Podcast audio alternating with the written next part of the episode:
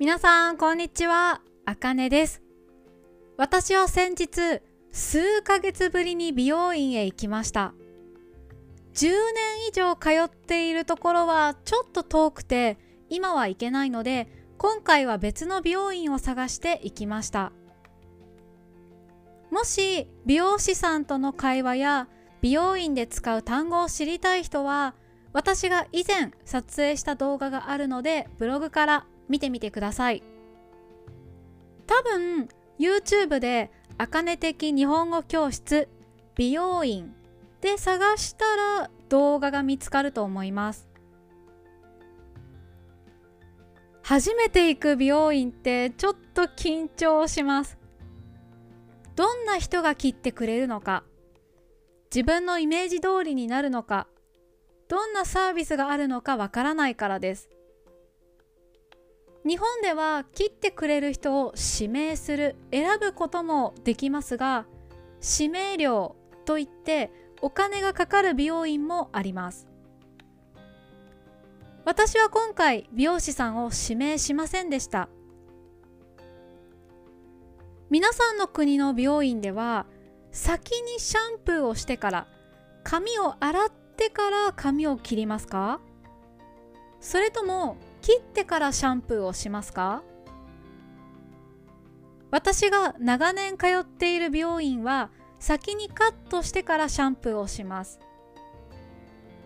今回行ったところはシャンプーをしてからカットをするところだったので最初ちょっとびっくりしました。カットしてからシャンプーをすることに慣れていたからです。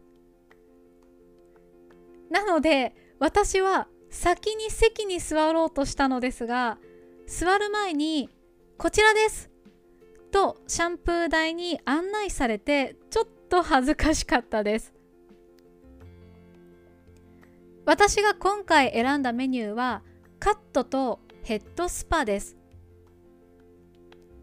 ヘッドスパというのはシャンプーをしている時にマッサージをしてくれたり特別なトリートメントをしてくれたりします。これも美容院によってヘッドスパの時間や値段が違います。私はもう10年くらい染めたりパーマをかけたりしていません。美容院で染めたりパーマをかけると結構高いです。1年に数回しか美容院へ行かないので時々自分のご褒美として髪の毛にいいトリートメントをしたりヘッドスパをしたりしています。皆さんは1年に何回美容院へ行きますか？美容院へ行ったら髪を染めたりパーマをかけたりしますか？ここからは漢字の読み方です。撮影。撮影。美容師。美容師。指名する。指名する。染める。染める。ご褒美。ご褒美。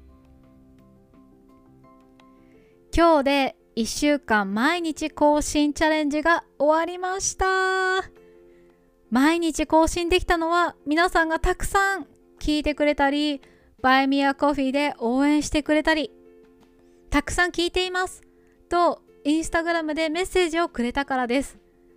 本当にありがとうございました。これからはまたいつも通り1週間に1回以上更新したいと思います。最後まで聞いてくれてありがとうございました。バイバーイ。